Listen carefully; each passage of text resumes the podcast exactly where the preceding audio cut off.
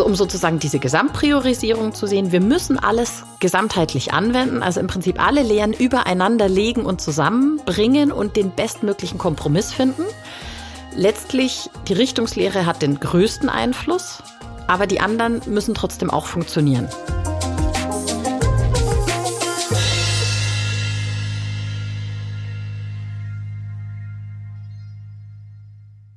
Herzlich willkommen zum Podcast Feng Shui ist man nicht mit Stäbchen.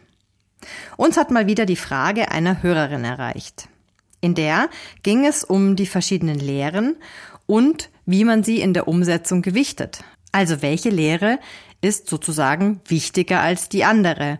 Was berücksichtige ich in welcher Reihenfolge? Hat also die Umgebungslehre einen größeren Einfluss oder die Richtungslehre? Und welche Lehre verrät mir meine Himmelsrichtungen für Gesundheit, Erfolg, Kreativität? Ist es das Bachai oder das Baze? Julia Ries gibt in dieser Folge daher nochmal einen kurzen Überblick über alle Lehren des Turtle Feng Shui und ihre Gewichtung. Mein Name ist Kerstin Trüdinger und mich hat ja überrascht, was Julia als Feng Shui-Expertin selbst bis vor kurzem noch nicht besessen hat. Am Ende stelle ich ihr nämlich noch eine persönliche Frage. Ihr könnt ja schon mal raten, mal sehen, wer drauf kommt. Die Auflösung gibt's dann am Schluss. Und jetzt kommt wieder eine Menge geballtes Feng Shui-Wissen von der Mitgründerin des Turtle Feng Shui Institute, Julia Ries. Hallo Julia, einen wunderschönen, ich will immer guten Morgen sagen, aber bis wir zum Aufnehmen kommen, haben wir schon wieder so viel Zeug besprochen. Wir treffen uns in der Früh und ehe wir es uns versehen, ist es fast Mittag. Das stimmt. Ich sage jetzt erstmal Hallo und trotzdem guten Morgen, denn ich gehe jetzt einfach davon aus, dass unsere HörerInnen so gespannt auf unsere neue Folge sind, dass sie sie sofort in der Früh anhören, wenn sie rauskommt. Mit Sicherheit. Und deswegen sagen wir Guten Morgen. guten Morgen. und die kommt ja schon um fünf in der Früh raus. Also für alle Frühaufsteher unter euch. Bitte stellt euch einen Wecker. Genau. So, wir haben heute eine Menge zu besprechen. Hatten wir schon und machen wir weiter, gell? Ja, machen wir genau, machen ja. wir, besprechen eigentlich immer viel. Ich würde gern mit dir über die Seminare sprechen. Und zwar deswegen, weil ich habe mal so auf der Homepage rumgestöbert des Instituts und gesehen, es gibt ja nach wie vor einen Frühbucherrabatt. Jawohl. Das heißt, für alle, die sich für das Modul 1 anmelden wollen, die können bis Ende, ich muss kurz spicken, 31. August können die einen Frühbucherrabatt von 15 Prozent bekommen. So ist es. Und das Seminar findet statt am 25.11. Genau. Da startet wieder ein Modul 1. Das heißt, es ist ein ist es nur ein Tag? Das ist tatsächlich ein Tag, das haben wir geändert. Ja. Das ist jetzt bisher waren es zwei, oder? Genau, bisher waren es eineinhalb Tage. Mhm. Und wir haben festgestellt, dass so interessant es ist, diese ganze Historie. Die haben wir dann immer an dem ersten Nachmittag äh, sozusagen vermittelt und besprochen. Das ist zwar sehr interessant, aber am Ende überfordert es doch auch ein bisschen. Mhm. Und wir greifen ja schon auch zwischendrin immer wieder mal darauf zurück. Deswegen haben wir jetzt gesagt, wir reduzieren Modul 1 auf nur einen Tag und befassen uns mehr mit den Inhalten und ein bisschen weniger mit der Historie. Denn die Historie erfährt man dann, wenn man dann weitermacht mit Modul 2, sowieso auch nochmal. Mhm. Und interessant ist es ja, Modul 1 soll ja eben sein, dass man ein bisschen was erfährt und auch ein bisschen was schon selbst für sich anwenden kann. Und deswegen macht es Sinn, sich da auf die Inhalte und eben auch auf die Teilnehmerinnen zu konzentrieren. Mhm, mh. Und zusätzlich bieten wir jetzt ein Schnupperseminar an, das oh, tatsächlich oh, nur zwei, drei Stunden geht. Wir haben noch keinen Termin dafür, mhm. aber es gibt schon ein paar Anmeldungen. Also zeitnah werden auch Termine noch bekannt gegeben. In diesem Schnupperseminar soll es dann darum gehen, mal so einen grundsätzlichen Einstieg zu bekommen. Also im Sinne von, was ist eigentlich Feng Shui und was ist Ski? Mhm. Und was kann ich jetzt für mich anwenden, dass man eben dann zum Beispiel auch schon weiß, okay, ich kann schon die Tabelle runterladen, um rauszufinden, welches Trigramm ich bin. Ich kann mir Kompasse runterladen, um meine Richtungen rauszufinden. Aber damit man schon versteht, was man da eigentlich tut, dafür ist dann zum Beispiel dieses Schnupp-Seminar, dass man dann auch ein bisschen schon mehr erfährt, was machen wir da eigentlich. Mhm. Und findet es online oder Präsenz statt? Sowohl als auch. Mhm. Und wie gesagt, Termine werden noch bekannt gegeben. Da sind wir gerade selber noch ein bisschen am Rumtüfteln zwischen all den Seminaren, die wir gerade äh, planen. Mhm. Deswegen auch die Idee, meldet euch unbedingt zu unserem Newsletter an auf der Homepage vom Turtle Feng Shui Institute. Denn sobald wir die Termine haben, schicken wir einen Newsletter raus und schreiben es dann auch nochmal auf die Homepage. Ja, und in dem erfährt man ja dann auch immer die Monatseinflüsse, richtig? Genau so ist es. Und ähm, sonstige Updates sozusagen. Also alles, was aktuell gerade ja. ist und aber auch Feng Shui-Wissen tatsächlich. Genau. Und jetzt noch eine ganz wichtige Frage. Was kostet dieser Schnuppertag? Ähm, wenn man in Präsenz teilnimmt, 145 und wenn man online teilnimmt, 119. Oh ja, das klingt doch sehr gut. Ja. Sehr attraktiv. Genau, war auch so gedacht. Mhm. Gut. Jetzt haben wir gerade über das Modul 1 gesprochen. Es gibt dann auch ein fortführendes Modul 2 wieder. Da ist der Frühbucherrabatt sozusagen ähm, oder die Frist dann schon vorbei, wenn die Folge erscheint. Ihr könnt euch aber immer auf dem Laufenden halten, einerseits über den Newsletter, von dem du jetzt gerade gesprochen hast, aber auch über die Seite selbst. Also die Turtle Feng Shui Seite, da sind auch immer alle Daten aktuell drauf, sowohl die Termine als auch die Fristen für die Frühbucherrabatte. Genau. Und wir werden jetzt auch im Lauf der nächsten Monate dann schon die Termine für nächstes Jahr planen. Denn wenn man Modul 1 im Herbst macht, dann gibt's ja bestimmt einige, die dann weitermachen möchten. Und um das dann auch schon planen zu können, wollen wir demnächst dann auch die Termine für nächstes Jahr schon mal bekannt geben, dass man da dann zumindest den Frühbucherrabatt nutzen kann. Mhm. Also meldet euch einfach zum Newsletter an. Das ist das Einfachste, oder? Stimmt. Gut.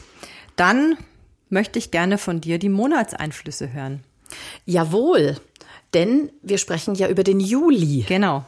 Und die Monatseinflüsse ändern sich am 7. Juli. Das hatten wir ja in der letzten mhm. Folge schon gesagt, vom 6.6. bis 7.7. Und ab dem 7.7. fliegen die Monatssterne sozusagen eine Reihe weiter. Beziehungsweise äh, für die, die Bescheid wissen, sie fliegen rückwärts. Das klingt interessant. Mehr dazu in Modul 2.4 San Yuan, der Flug der Sterne. Okay. Mhm. Also das bedeutet jetzt äh, für uns, dass eben zum Beispiel die 2, der Krankheitsstern, im Südosten sitzt dass die 3, der Streitstern in der Mitte sitzt und insofern gibt es keinen Sektor innerhalb einer Wohnung oder einer, einer Nutzungseinheit, wo wir jetzt etwas gegen diesen Streitstand machen müssten. Also jetzt in der Mitte aufstellen gibt's nicht, weil das ist ein anderer Sektor. Dafür gibt es aber noch das schlechte Metall, also die sieben. Die sitzt jetzt im Süden und das heißt zusammengefasst nochmal, dass wir, wenn jemand mit den Monatssternen agieren möchte oder eben die so beeinflussen möchte, dass die Dinge besser funktionieren, dann im Südosten, dort wo die 2 ist, bitte ordentlich Metall vorsehen, also große Metallkugeln hinstellen, aufhängen, sowas in der Art. Runde Dinge? Runde Dinge, mhm. weiße Dinge oder metallene Dinge. Und im Süden, da eben wo die sieben sitzt, wenn man auf Geld wartet, das einem schon zugesagt wurde, also sprich offene Rechnungen oder sowas, da eine Kerze anzünden. Aber immer nur, bis das Geld dann da ist mhm. und dann wieder ausmachen. Ah ja, das hattest du bisher noch nicht gesagt. Das ist ein guter Hinweis. Stimmt. Ja, ah, gut, dass wir drüber sprechen. Ja, genau. Aber was wäre, wenn man die brennen lässt? Es bringt nichts. Also beziehungsweise sie beschäftigt dieses Metall dann vielleicht zu sehr. Also dazu muss man sagen, sieben ist ja das kleine Metall und mit der Kerze piesacke ich das sozusagen, diese schlechte Metallenergie. Und Feuer und Metall ist eigentlich ein Zerstörungskonflikt. Und mhm. eigentlich will ich ja keinen Konflikt haben, denn der sorgt für schlechtes Ski. Aber durch diese Kerze, also durch die kleine Flamme, ist es wie so ein Pieksen. Mhm. Also es ist noch nicht genug, um eine echte Zerstörung zu sein, aber es piekst. Und wenn ich die jetzt dauerhaft brennen habe, dann wird's dann halt doch langsam nervig und doch langsam schlechter. Mhm. Es ist einfach unnötig und mit Tendenz zu, genau. zur Verschlechterung. Genauso. Mhm. Okay. Gut, vielen Dank. Gerne. Jetzt haben wir eine Zusendung bekommen von einer Hörerin, die Sibylle. Und die ist ein super Aufhänger auch dafür, generell über das ganze Thema, das ihr jetzt auch gleich hören werdet, zu sprechen.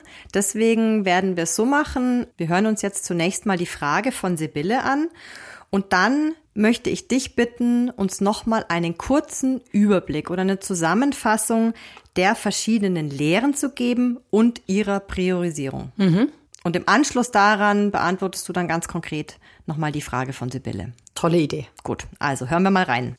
Hallo liebe Julia und hallo liebe Kerstin. Mein Name ist Sibylle und ich möchte mich gleich zu Beginn mal für den wundervollen Podcast äh, bedanken. Ich verfolge ihn seit kurzem voller Begeisterung und freue mich immer auf jede neue Folge. Und jetzt ist auch schon meinerseits die erste Frage entstanden, die ich euch gerne einfach mal vortragen würde. Ähm, also wenn ich es richtig verstanden habe, ist es ja so, dass Feng Shui nur dann richtig wirkt, wenn man die vier Lehren und das Baze gesamtheitlich anwendet. Das lässt sich in unserem sanierten Altbau allerdings nicht so ganz umsetzen, zumindest nicht alle Lehren gleichermaßen. Beispielsweise im Kinderzimmer meiner Tochter ist es zwar möglich, das Bett in ihre Eigenrichtung auszurichten, aber der Schreibtisch, ähm, der lässt sich nicht in ihre Eigenrichtung ausrichten, ähm, sondern ähm, also das lässt er sich schon, aber nur, wenn er dann gleichzeitig zwischen Türe und Fenster platziert wird, was ja äh, entsprechend der Umgebungslehre, wenn ich es richtig verstanden habe, auch nicht so ganz optimal ist. Und jetzt daher meine Frage, gibt es eine Priorisierung der einzelnen Lehren? Also ist es quasi wichtiger, äh, dass meine Tochter in ihre Eigenrichtung schaut oder ist es wichtiger, dass sie nicht zwischen Türe und Fenster sitzt? Und da kam mir auch eine Idee, eventuell könnte sie ja auch äh, wie die Erwachsenen in ihre Erfolgsrichtung schauen oder in ihre Kreativitätsrichtung. Ja, das wäre so meine Überlegung.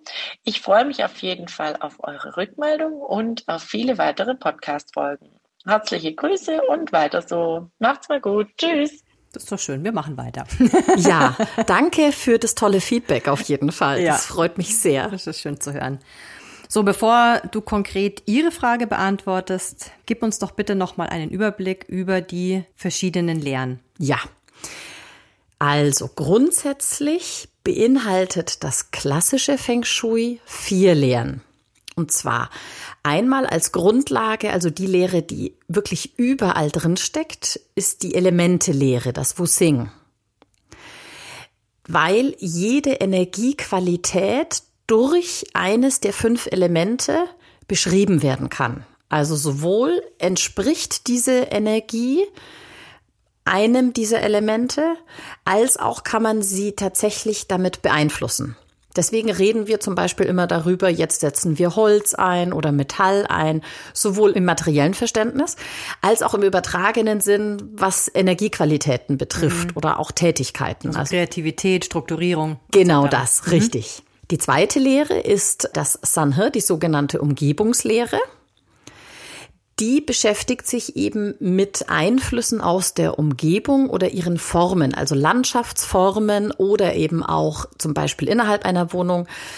Dinge, die einem schon klar sind, die man versteht, die man nachfühlen kann. Also, dass man eben zum Beispiel gerne eine Wand im Rücken hat, ungern die Tür im Rücken, dass man über dem Bett keine fiese Kante haben sollte, solche Geschichten. Oder was zum Beispiel ja auch bei der Beratung der Hörerin Manu vorkam, mit dem Berg, der gegenüber lag.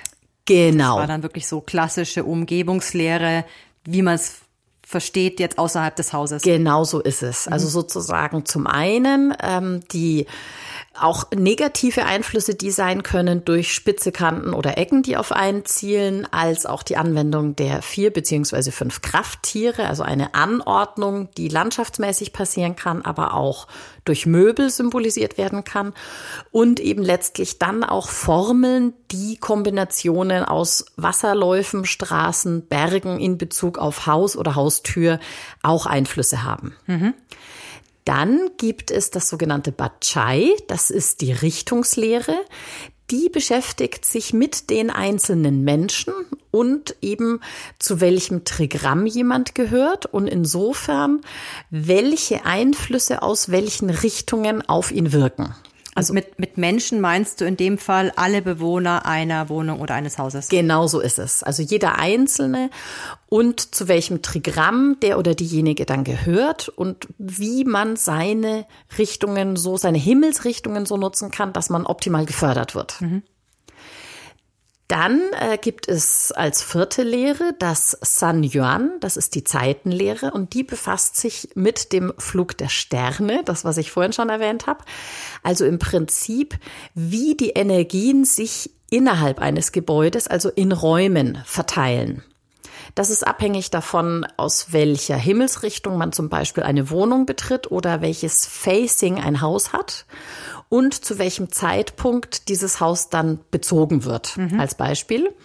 Und dann berechnet man auf Grundlage einer Formel, wie da die sogenannten Sterne fliegen und kann dann aus den Kombinationen herauslesen, welche Energien in den einzelnen Räumen vorherrschen. Mhm. Und das hat jetzt nichts mit den Menschen an sich zu tun, sondern wirklich nur mit den Räumen. Da ist egal, wer da drin ist, die Energie bleibt immer gleich. Mhm.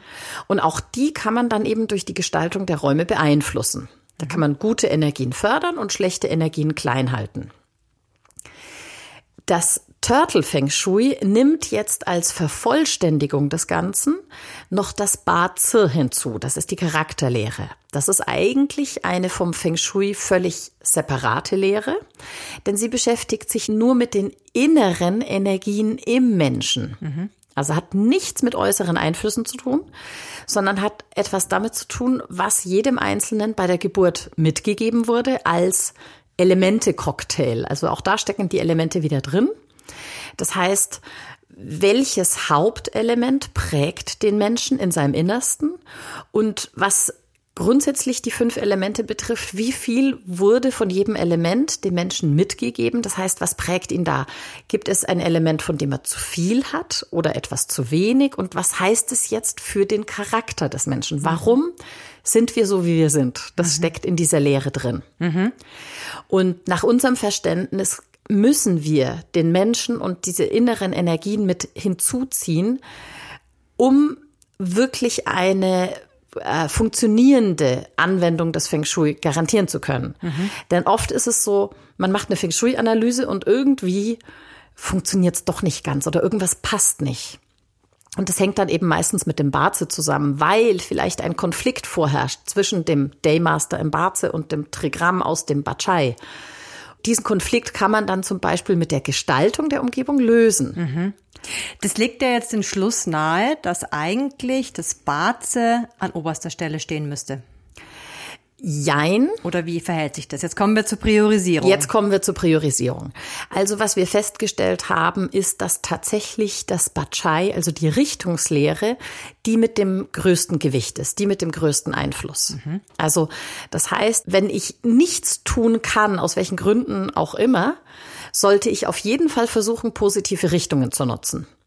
Und am aller, allerwichtigsten ist tatsächlich die Richtung, aus der man ein Haus oder eine Wohnung betritt. Meistens oder am besten bezogen auf den Hauptverdiener, weil diese Energie, aus der man diese Richtung, die, die, die Wohnung betritt, diese Energie bringt man hinein in diese Wohnung oder in dieses Haus. Das heißt, die ist mal so grundsätzlich vorhanden. Mhm. Und was dann eben die einzelnen Bewohner oder Bewohnerinnen betrifft, also sei es jetzt eben Kinder oder wie auch immer, da macht es total Sinn, die eigenen Richtungen zu nutzen, so gut es eben geht, weil es den größten Einfluss hat. Ich habe noch eine Zwischenfrage. Mhm. Jetzt hast du gesagt, es hat ja jeder seine Richtungen, die er beispielsweise die Gesundheitsrichtung etc. Ist da jetzt wiederum das Trigramm entscheidend oder das Baze? Sehr gute Frage. Genau. Das Baze befasst sich mit den Energien innerhalb des Menschen. Die sind auch nicht zu beeinflussen, die kann man nicht ändern. Die sind so, wie sie sind, aber wir können damit arbeiten. Das Bachai befasst sich mit den Energien, die auf den Menschen einwirken, also mit dem, was von außen auf den Menschen wirkt. Deswegen beziehen sich die Richtungen immer aufs Bachai, immer aufs Trigramm. Also selbst wenn jetzt bei einer Beratung herauskommt, dass ein Mensch mehr von seinem Baze geprägt ist und das Trigramm nicht so ausgeprägt ist, sind trotzdem immer die Richtungen vom Trigramm anzusetzen. Mhm, mh. Niemals vom Baze, weil Barze nichts mit Außen- oder Himmelsrichtungen zu tun hat. Mhm. Und weil das ja auch als Frage im Seminar aufkam und das eben teilweise auch zur Verwirrung geführt hat, haben wir ja auch gesagt, dass wir nächste Folge da nochmal explizit drauf eingehen, weil das ja schon wirklich auch ein ein sehr komplexes Ding ist. Und, genau. Und sehr viele Fragen dazu gibt. Ja. Wie beispielsweise auch, bedeutet das in einem Raum, ähm, ich muss mich in dieser Himmelsrichtung in dem Raum befinden oder in der Wohnung oder in welche Richtung schaue ich, wie ist es beim Liegen, was schaut wohin. Genau. Ähm, auf jeden Fall sehr viele Dinge, die man eben auch falsch machen kann. Genau. Und was jetzt sozusagen grundsätzlich die Priorisierung betrifft, die Richtungen wirken am stärksten, damit kann ich am meisten tun. Aber es macht jetzt eben zum Beispiel überhaupt keinen Sinn, wenn jetzt von der Richtung im Raum es sich ergeben sollte, dass jetzt ein Bett dann am Ende nur unter dem großen Dachbalken stehen kann, würde ich das trotzdem nicht tun. Mhm. Also auch die Umgebungslehre muss dabei schon berücksichtigt werden. Aber mit dem Hinweis, es gibt immer eine Lösung. Mhm. Also so kann man es schon sehen. Also um sozusagen diese Gesamtpriorisierung zu sehen, wir müssen alles gesamtheitlich anwenden, also im Prinzip alle Lehren übereinander legen und zusammenbringen und den bestmöglichen Kompromiss finden. Letztlich, die Richtungslehre hat den größten Einfluss, aber die anderen müssen trotzdem auch funktionieren. Mhm. Und ich würde dann auch sagen, dass dann auch die Gestaltung der Räume, also sprich die Energien im Raum und die Gestaltung des Raums wiederum auch einen sehr großen Einfluss haben, weil wenn ich jetzt einen Wassermenschen habe und ich habe einen Raum, der von Erde geprägt ist und dann auch noch so gestaltet wird, würde ich diesen Wassermenschen nicht in diesen Raum legen, zum Beispiel als mhm. Schlafzimmer, wenn ich andere Möglichkeiten habe. Mhm. Manchmal hat man die nicht und dann muss man wieder einen Kompromiss finden. Mhm. Okay. Gut, dann kommen wir jetzt konkret zu Sibylles Frage. Genau. Also ich hole uns noch mal kurz ab. Sie wohnen in einem sanierten Altbau. Sie hat Schwierigkeiten dabei, alle Lehren gleichzeitig zu berücksichtigen. Es geht ähm, darum, dass sie den Schreibtisch ihrer Tochter bestmöglich platzieren möchte. Einerseits in der Eigenrichtung, andererseits, wenn sie das tut, steht der Schreibtisch zwischen Tür und Fenster. Genau. Also grundsätzlich sollten Kinder eben immer in der Eigenrichtung liegen, sitzen, also die nutzen diese Eigenrichtung, weil die anderen Richtungen, die schaden ihnen zwar nicht, aber die bringen so viel Energie, dass die Kinder noch unruhiger werden. Das mhm. heißt, wenn sie den Schreibtisch in eine andere Richtung dreht, dann kann es dazu führen, dass ihre Tochter sich einfach sehr schwer konzentrieren kann, weil so viele Einflüsse kommen, gerade in der Kreativitätsrichtung. Es kann sein, dass sie dann Stunden braucht, um ihre Hausaufgaben zu machen, weil sie ständig neue Ideen hat. Mhm. Und äh, insofern wäre es tatsächlich empfehlenswert auszuprobieren, kann sie denn den Schreibtisch so drehen und hat sie dann vielleicht sogar noch Platz, wenn jetzt der Schreibtisch zwischen Tür und Fenster steht, um noch eine, ich sage jetzt mal so ein bisschen eine Art Skibarriere einzubauen. Wie, wie bei ähm, Hörerin Inga. Wie bei, bei der, der ähnlich wie bei der Inga, genau. Mhm. Also vielleicht eine große Pflanze vorsehen. Also dass keine echte Wand da im Weg ist, aber irgendetwas, was das Ski so ein bisschen bremst, so dass es nicht von der Tür zum Fenster rast und über den Schreibtisch hinwegfegt, sondern dass es so ein bisschen ausgebremst wird. Mhm. Oder eben vielleicht auch ein Regal oder irgendein Möbel, das ein bisschen höher ist als der Schreibtisch selbst so dass man schon die Tür noch im Blick hat, aber dass trotzdem eben da wie so eine Barriere ist oder ein Raumteiler, der eine offene Rückwand hat, so dass man so ein bisschen durchgucken kann, aber es ist trotzdem nicht so ganz offen. Mhm. Also das wäre eine Möglichkeit. Gut, damit ist Sibylles Frage beantwortet. Ich äh, hoffe und glaube ja. genau. Gut. Zum Abschluss dieser Folge habe ich jetzt noch eine persönliche Frage an dich. Jetzt bin ich aber gespannt.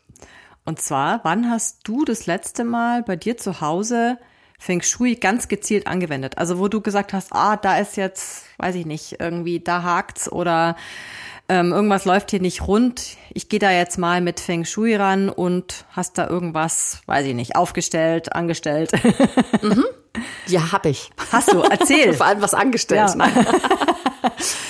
Tatsächlich. Ich muss kurz ausholen. Mhm.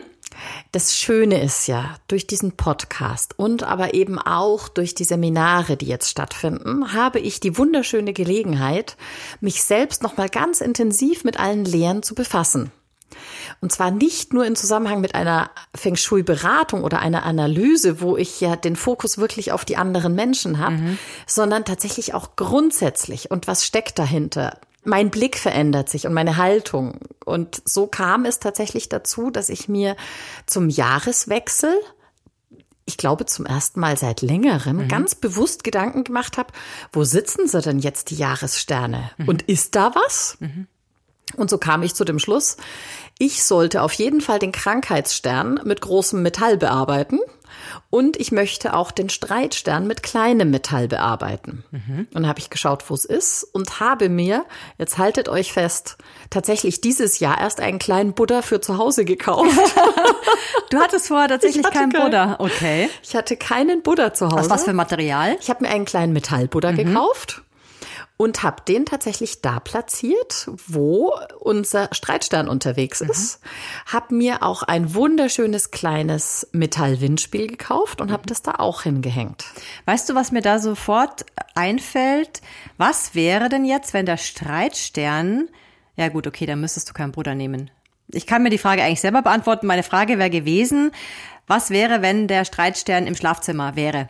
Weil Du hast keinen ja mal Buddha ins Schlafzimmer. Buddha ins Schlafzimmer, genau. Und was hätte ich gemacht? Du hättest ähm, etwas anderes Metallenes dort genau. platziert. Sehr gut. also es zahlt sich schon aus hier, die genau. zwei Jahre Podcast. Aber hallo. Und äh, um sozusagen die nicht gestellte Frage zu beantworten, was ist denn jetzt mit dem Krankheitsstern? Mhm. Der ist in meiner Wohnung raus.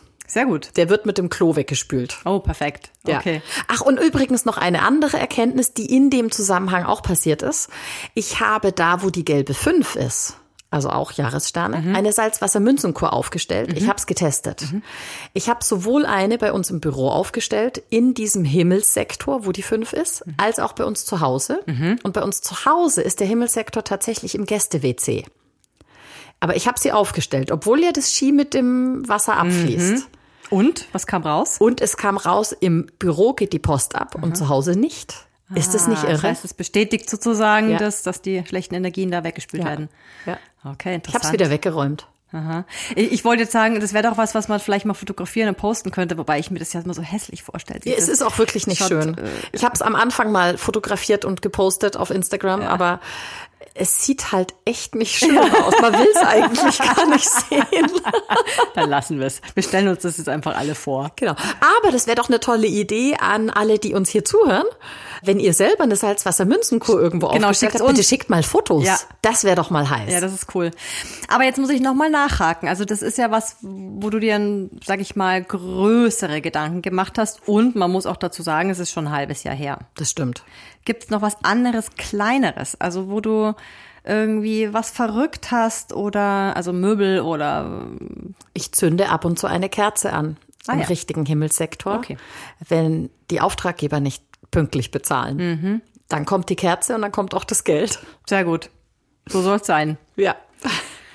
Gut, ähm, ich habe ja vorhin schon kurz angekündigt, in der nächsten Folge werden wir uns nochmal ganz intensiv mit der Richtungslehre befassen da eben auch die Fragen einfließen lassen, die in den Seminaren aufgekommen sind. Das ist ja immer das Tolle, mhm. dass in den Seminaren habt ihr ja wirklich direkt die Rückmeldung der TeilnehmerInnen und seht eben auch, also wo Ihr seid da ja schon so tief drin in der Thematik. Ihr ich glaube, ihr, ihr, ihr, ihr kämt gar nicht auf die Idee, manchmal zum Beispiel die Frage zu stellen, muss ich mich in dem Raum dann in diesen mhm. Himmelssektor setzen oder ja, genau. Wie gehe ich damit um? Also ich bin da tatsächlich schon ziemlich betriebsblind. Ja, genau. Und deswegen ist es so wertvoll, da diese Rückmeldung zu bekommen. Und ich glaube, ja. innerhalb des Seminars ist es ja nochmal was ganz was anderes. Ja. Was aber nicht heißt, dass ihr uns nicht immer wieder, so wie Sibylle jetzt auch, Fragen schicken könnt und, und sollt die wir dann nehmen und beantworten. Du. Ja, ja. Oh, naja, so viel fehlt nicht mehr und du kannst die auch beantworten, oder? Ich werde mich dann bei euch anstellen lassen im, im Turtle Feng Shui Institut. Wird erledigt. Genau. Julia, dann bedanke ich mich zunächst bei dir und natürlich auch bei allen HörerInnen fürs Zuhören. Alle, die uns so, so treu und fleißig zuhören. Freut mich sehr. Und für alle, die noch tiefer in Feng Shui und vor allen Dingen das Turtle Feng Shui einsteigen wollen, Ihr könnt euch auf der Turtle Feng Shui Institute Homepage ansehen, wann finden die Module statt, bis wann müsst ihr buchen, damit ihr den Frühbucherrabatt bekommt, was sind die Preise etc. Dort könnt ihr euch auch für den Newsletter anmelden. Wie oft erscheint der überhaupt? Wir versuchen es monatlich. Okay, sehr gut. Das heißt, monatlich gibt's Updates inhaltlicher Art. Also welche Monatseinflüsse wirken gerade auf uns? Wann ist wieder mal eine Frist für einen Frühbucherrabatt? Wann finden die Seminare statt? Was gibt's für Neuerungen? Wie zum Beispiel jetzt das Schnupperseminar. Genau, also meldet euch beim Newsletter an über die Homepage. Und dann bitten wir natürlich unsere HörerInnen, über unseren Podcast zu sprechen. Abonniert ihn, teilt ihn, bewertet ihn. Redet drüber. Redet drüber, schreibt uns Fragen, Feedback, Wünsche. Mehr Interaktion bitte. Genau. Genau, also das auf jeden Fall. Und noch ganz wichtig, hört euch auch Karl Willis Podcast an. Feng Shui Wisdom. Also im Prinzip mit mehr Hintergrundwissen für Leute, die schon ein bisschen mehr über Feng Shui wissen oder mehr über die Hintergründe erfahren möchten. Er bringt da immer wieder auch ganz spannende Geschichten. Genau, ganz rein. viele Anekdoten sind ja. da dabei. Ja. Und zu guter Letzt kann man dem Podcast und dem Institut auf Instagram folgen. Da gibt's auch immer wieder die neuesten Updates. Und wir freuen uns auf eure Fragen und euer Feedback. Und vielen Dank fürs Zuhören. Vielen Dank fürs Abonnieren, Teilen, Weiterleiten. Genau. Und wünschen euch alles gut. Und bis in zwei Wochen. Tschüss. Ciao.